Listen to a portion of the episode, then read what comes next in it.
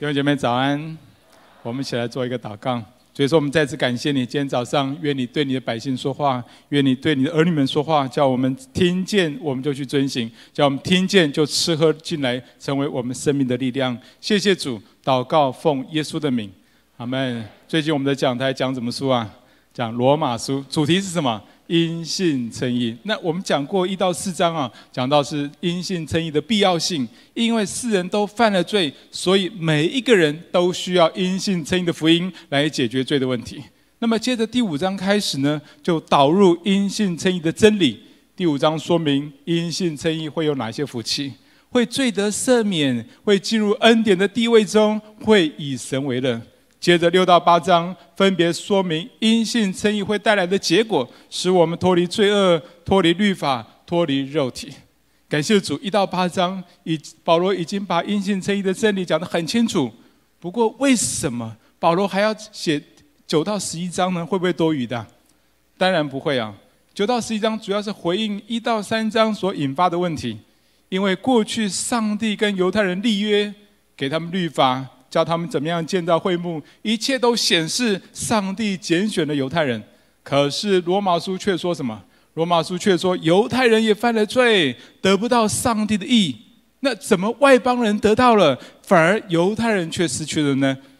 难道上帝对犹太人的选召落空了吗？保罗必须回答这个问题。所以保罗写完一到八章之后，讲完一到八章那个阴性称义的真理之后。回过头来，九到十一章，他就要回答这个问题。那我们来看看保罗是怎么回答的。好，那看投影片哦。保罗在第九章的回答是：因信称义百分之百是出于上帝的主权跟怜悯，所有的人都要因信称义而得救。因信称义有没有违背上帝拣选犹太人呢？保罗说没有。因为上帝是拣选那些信耶稣的犹太人，而不是所有的犹太人。我们来看九章六到八节，这里说啊，这不是说神的话落了空，因为从以色列生的不都是以色列人，也不因为是亚伯拉罕的后裔就都做他的儿女，唯独从以撒生的才要称为他的后裔。这就是说，肉身所生的儿女不是上帝的儿女，唯独那应许的儿女才算是后裔。这里强调什么？这里强调从以撒生的才是称才称为他的儿女，唯独那从应许所生的才算是后裔。哦，大家知道这个这个圣经的典故吗？哦，在旧约，上帝曾经应许亚伯拉罕说什么呢？他说：“你的后裔要像天上的什么星，海边的什么沙那么多。”但是亚亚伯拉罕到了七十多岁的时候，还没有生孩子，他们就想了，他们夫妇就想了一个人的办法啊。他们就让卑女下甲就就成为亚伯拉罕的妾啊，他们就生了一个儿子，叫做什么名字？叫做以实玛利。但是上帝说这个不能算数啊，这个不算是你们的后裔，因为这不是我要给你们的。后来他们又等了二十几年，那个时候亚伯拉罕九十九岁，然后莎拉的月经也已经断绝，再也不可能生孩子了。但是此时此刻，上帝却给他们生了一个儿，生了一个儿子，叫做什么？叫做以撒。所以以撒才是上帝所应许的儿女，他们从他们在生以撒的这件事情上，他们根本做不了什么，啊，他们只能相信，只要相信接受就够了。保罗透过这个典故是要告诉我们，从亚伯拉罕的后裔啊，不都是他的后裔，唯独从以撒生的，唯独那蒙应许的儿女才算是后裔。而上帝所应许的儿女是谁呢？其实指的就是那些相信耶稣的、相信上帝的犹太人跟外邦人，他们才算是亚伯拉罕真正的后裔，是得救的后裔。所以因信称义和上帝拣选犹太人一点都没有违背，因为上帝所拣选的是那些相信上帝的犹太人，而不是所有的犹太人。还有罗马书第九章。接着强调说，这是上帝的主权，上帝要怜悯谁就怜悯谁，上帝要恩待谁就恩待谁。上帝定规，上帝决定要怜悯、要恩待那些因信称义的人，跟他们的行为一点关系都没有。保罗还用了窑匠的比喻啊，保罗说：难道窑匠没有权柄拿一块泥做成贵重的器皿吗？难道他没有权柄拿一块泥做成卑贱的器皿吗？窑匠当然有这个权柄。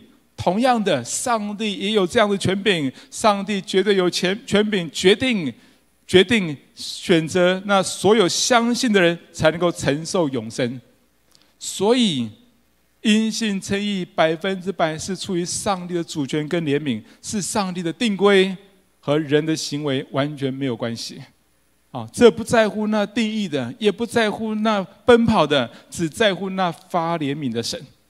如果你问上帝为什么，上帝啊，你为什么要爱世人？上帝会说：因为我要怜悯谁就怜悯谁。如果你问上帝为什么要爱我，他会说什么？他会说：因为我爱你就是要爱你，没有理由，没有条件，唯一的理由就是这是他的决定，而不是因为我们的好坏。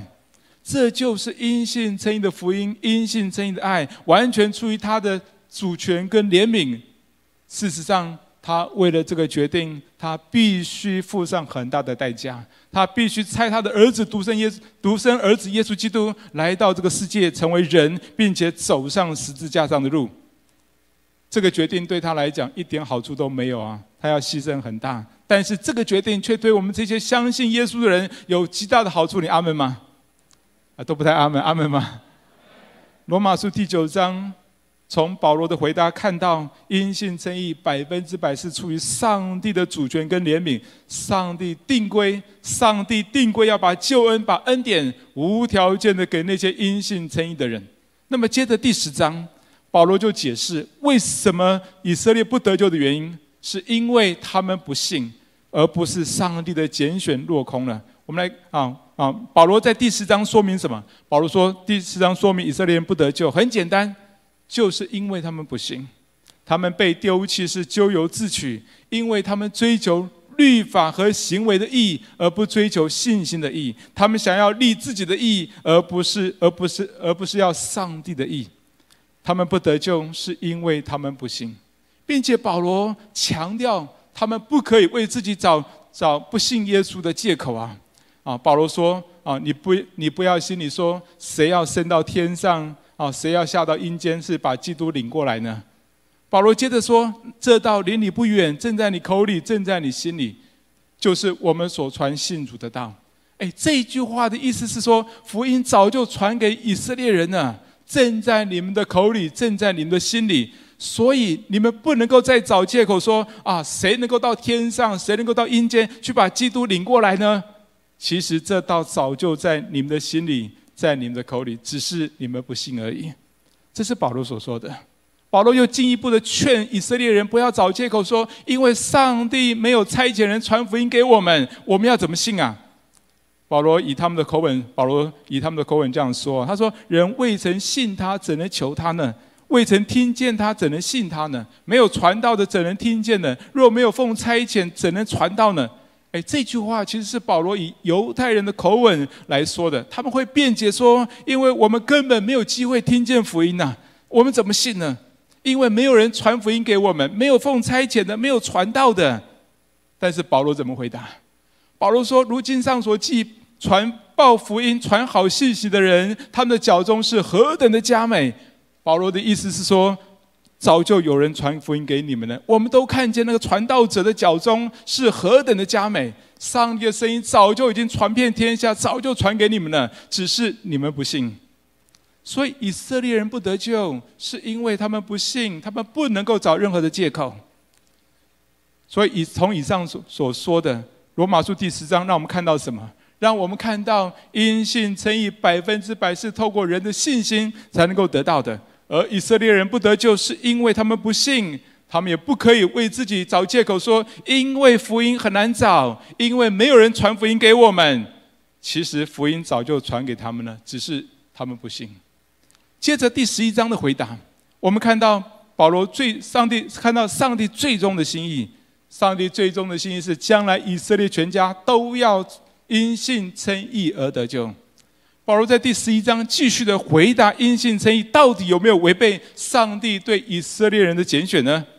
保罗提到，将来有一个奥秘会发生啊，这个可以证明上帝对以色列人的选召是没有后悔的。罗马书第十一章提到，因为以色列人不接受耶稣基督，所以救恩就临到外邦人，而外邦人蒙福，就会挑起以色列人发奋起来，以至于他们会认真的追寻真理，传扬福音。最终等到外邦人数目填满了，以色列人全家，以色列全家都要得救。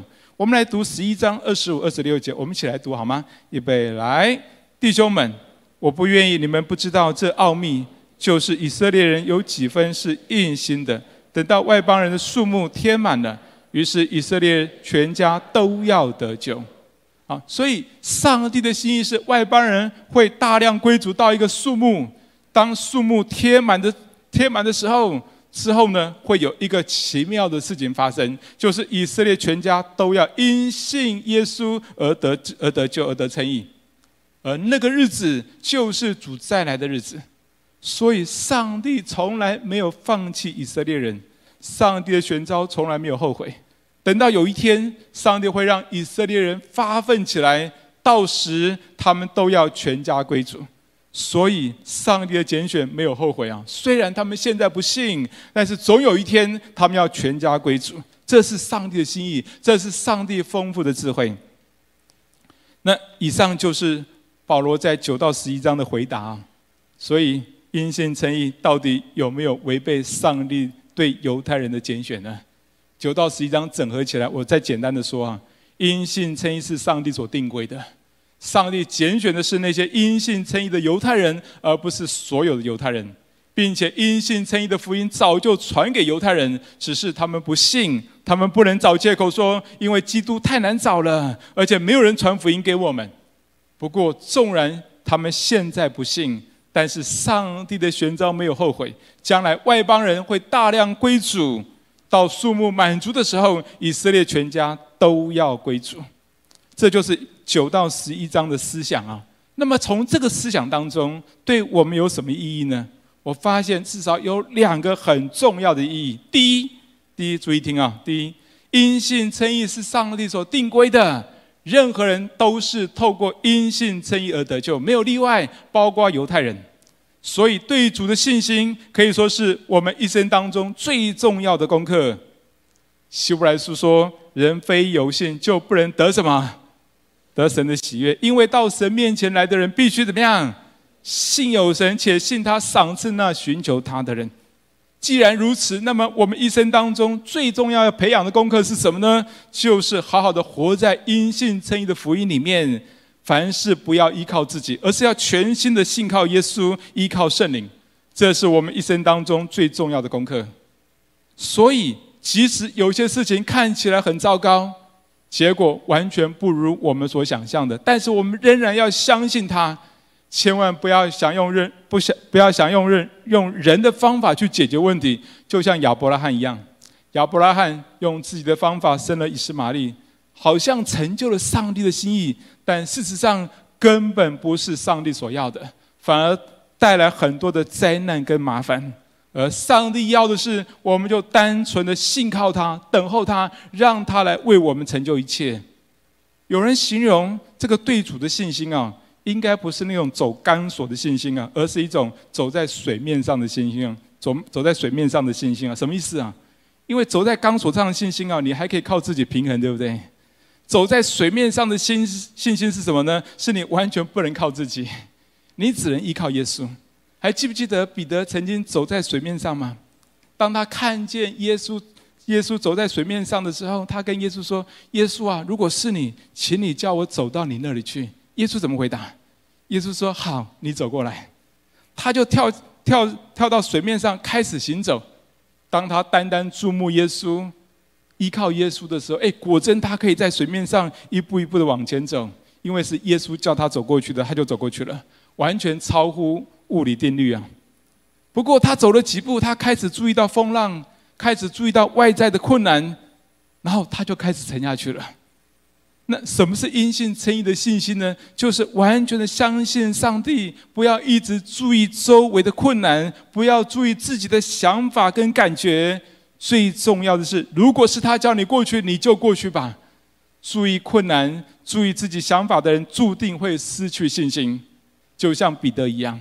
只有依靠耶稣，注意他的想法，那你才会有真信心。那么我们怎么知道自己是不是全心的信靠耶稣呢？最简单的观察就是，我们看自己是不是常常奉主耶稣的名祷告，在祷告当中寻求神的心意，并且顺服去行。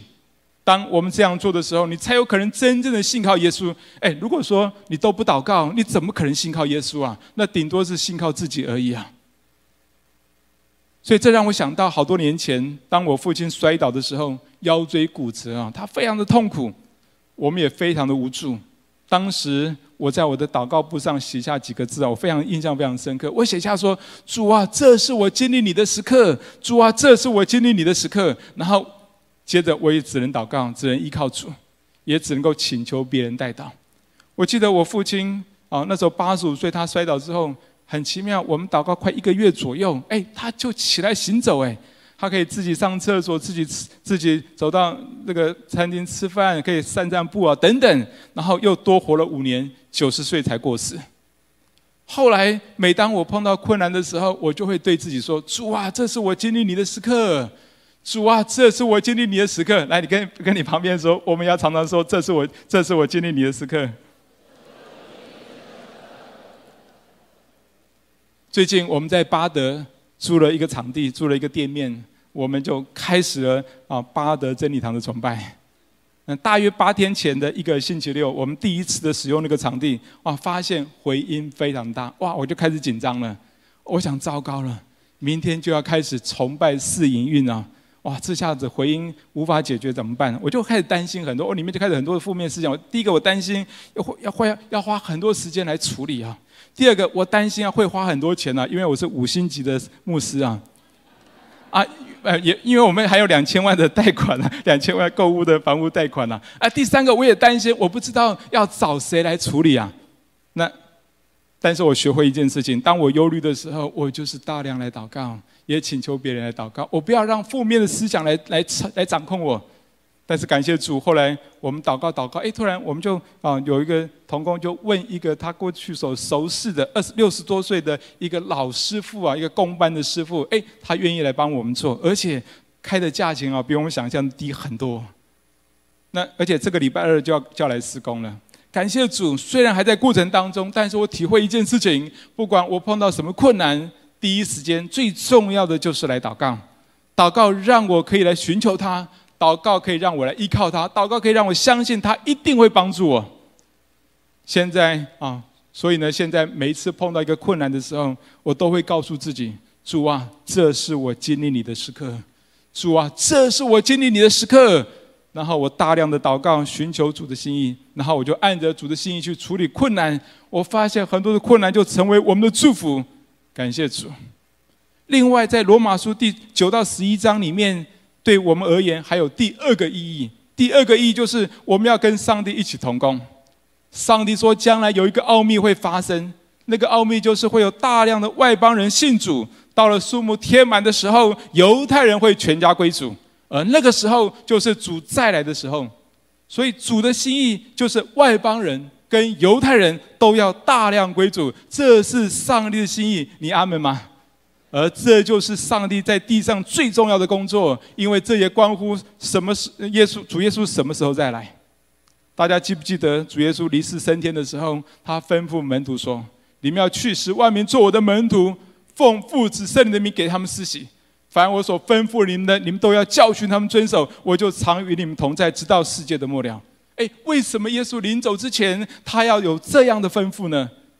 就是因为这是这这是他在地上最重要的工作，也应该是我们在地上最重要的工作。阿门吗？好像不太阿门呢。阿门吗？我们理当参与在上帝的这个奥秘当中。当我们大量的传福音给我们周围的人，当数目满足的时候，以色列人就要全家归主。那个时候主就必再来。弟兄姐妹，我们一定要有一个祷告，祷告我们的家人。我们的朋友，他们都能够在上帝所预定的这个数目当中，不要等到主再来的时候，我们跟他们分隔两地，那是天堂跟地狱的分隔，那是最大的悲哀跟遗憾。最近疫情，最近疫情的关系啊，我有个体会，我发现要把人带到教会来，特别是大教会啊，非常不容易。你同意吗？因为人很多嘛，很多人怕群聚，而且下一次疫情爆发的时候，我们可能又得停聚会几个月，对不对？嗯，上帝最近就对我们有一些带领啊。那啊，我的感动是我们一定要有大教会的资源，但是我们也一定要有小教会的灵活。过去这半年，桃园真理堂我们也受到疫情的影响。但是之前，上帝带领我们进入到社区建立崇拜点，所以我们现在啊，在板桥啊有一个板板城真理堂啊，啊虽然人不多了，我们喊大一点的哈，啊板城真理堂。那我们在八德也刚开始了一个八德真理堂啊，虽然也不多了哈。那而且呢，呃这两个点呢都是代职同工，他们扛起所有的服饰。哎，我发现这个对他们有极大的祝福，也对我们有很大的帮助。所以我们在疫情期间，我们根本不用担心一百个人的限制，而最棒的是，我们更容易去接触到慕道友。不管有没有疫情，我们依然可以传福音。像我们在板桥的崇拜点哦，他们是在板桥的合一社合合一社区聚会啊，那是一个社会住宅啊。他们在合一社区聚会，他们的成人就从七八位成人成长到十五六位。但是最棒的是他们的儿童工作。他们在他们那个社区有四千六百多户，有非常多的小朋友。那板桥的这些带职的同工们呢，他们就有感动，要带这些小朋友小朋友信耶稣。所以他们每隔一段时间就办儿童的 Big Day。他们透过自己的关系网跟小朋友的关系网，他们邀请小朋友来参加。他们就用社区的户外场地啊，虽然非常热啊，但是很多小朋友很开心呢。两周之前，他们办了一场儿童的 Big Day。他们主题是挪亚方舟，他们玩挪亚方舟的游戏，讲挪亚方舟的故事，做挪挪亚方舟的美劳。哦，他们知啊，你你们知道那天来了多少小朋友吗？来了三十位小朋友，有些家长呢也跟着来，大部分的家长很放心的让孩子自己来哦。为什么？因为他们就就在社区里面呢。那天的活动非常的开心。后来下一个主日。就有三位慕道友的小朋友就继续来参加这个儿童主日学，还有呢，还有一位啊，还有一位慕道友的家长也跟着孩子来参加崇拜，还有他们有几位童工，他们每一个星期五呢，他们就在傍晚的期间，他们就带儿童小组，大概有十多位的儿童就固定参加，超过一半以上都是未信主家庭的孩子，他们每一周唱诗歌、讲故事、做美劳。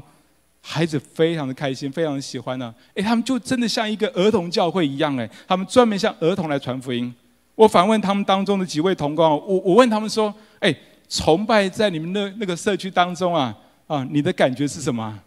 他们感觉非常方便呐、啊，因为下了楼就可以去崇拜啊，啊，连穿千千拖都可以去啊。因为为什么？因为他们崇拜是要脱鞋子的嘛。啊，还应该他们应该没有穿千多了，是我讲的。但是最棒的是什么？最棒的是他们，他们把传福音跟生活结合，因为他们在社区当中，他们跟社区的左邻右舍有很多互动的机会。比如说，他们跟这个社区里面有网购的系统啊，啊，有一些小朋友的家，那小朋友的同学啊，啊，或者是左邻右舍、楼上楼下等等，他们发现邀请他们来家里，或者邀请他们去崇拜都比较容易，因为就在社区里面。另外，我们我们最近在巴德那个地方的崇拜点也开始了，其实是一个非常奇妙的开始啊！原本只是为了一位慕道友，因为他觉得桃园真理堂离他家有点远呐，所以我们就祷告，他不能来，我们就去啊！所以你们要去十万名做主的门徒嘛，我们就去。那感谢主，我们就在巴德从化区找到了一对夫妇，过去我所认识的，他愿意开放他的他的场地，而且愿意加入我们。那我们就这样聚聚聚去了好几个月，我们有就有了十二位的固定的成员。那这个小组呢，很特别，有年轻人，多年轻呢？有三位国高中生呢，有年长者，有一位哦，有七十多岁的，有六十多岁的，然后其他都四五十岁的。哎，这样的聚会，这样的小组还能够聚，很厉害。他们就读圣经啊，他们就查考圣经，很很快乐的分享，而且大家非常稳定的出席。后来呢，我在巴德又认识了另外一个家庭，我就去那个家庭带他们的家庭聚会。那家中有五位成员，那我们一直祷告，我们觉得那个地方啊，不只是要这个小组聚会而已，我们需要在那里建立一个社区的崇拜点。没有想到几天之后，我们就找到了场地，而且很快的就开始使用了。我们真的好像做梦一样哎！上个主日，我们第一次在巴德开始崇拜，也其实也都是代职的童工扛下所有的侍奉，哎，他们真的很了不起。第一次的聚会就来了十七位大人跟五个小朋友，他们还列下了许多的新朋友，是他们要继续邀请的。六月二十八号才正式献堂开幕啊，所以邀请大家请。可以带慕道友来啊，不过你们不用来了哈，因为挤不下了。啊，哎，我们这几这几周都是试营运啊，都是因为。我们希望有一些时间可以改正那个缺失。但是感谢主的是，由于这段时间圣灵的引导，我们在桃园真理堂，我们就喊出了一个口号，叫做“小组家庭化，崇拜社区化”。哎，什么意思啊？就是我们的小组要进入到家庭，我们的崇拜要进入到社区。但我们不是很多的小教会，没有资源，各自独立牧会，那会非常辛苦的。我们不是这样，而是我们背后有大教会的资源可以撑住我们。现在，我每天早上带晨祷，所以住八德的、住板桥的、住桃园的、哦住中坜的，他们都可以上线来祷告。还有呢，我也打算，我们最近开始就打算要装备课程，要线上跟实体同步啊。可以来参加实体的，也那其他地方可以各地都可以来一起参加线上的装备课程。另外，我们崇拜的内容，因为我们有母堂的直播，还有我们把上一周录上一周上一周母堂的讲到的内容啊录下来，然后呢就由下一堂我们在那个当地播放啊。所以，祷告、装备、崇拜内容都有大教会的资源。当地社区的崇拜点，他只要好好的做好小组，做好爱的团契，以及做好布道就够了。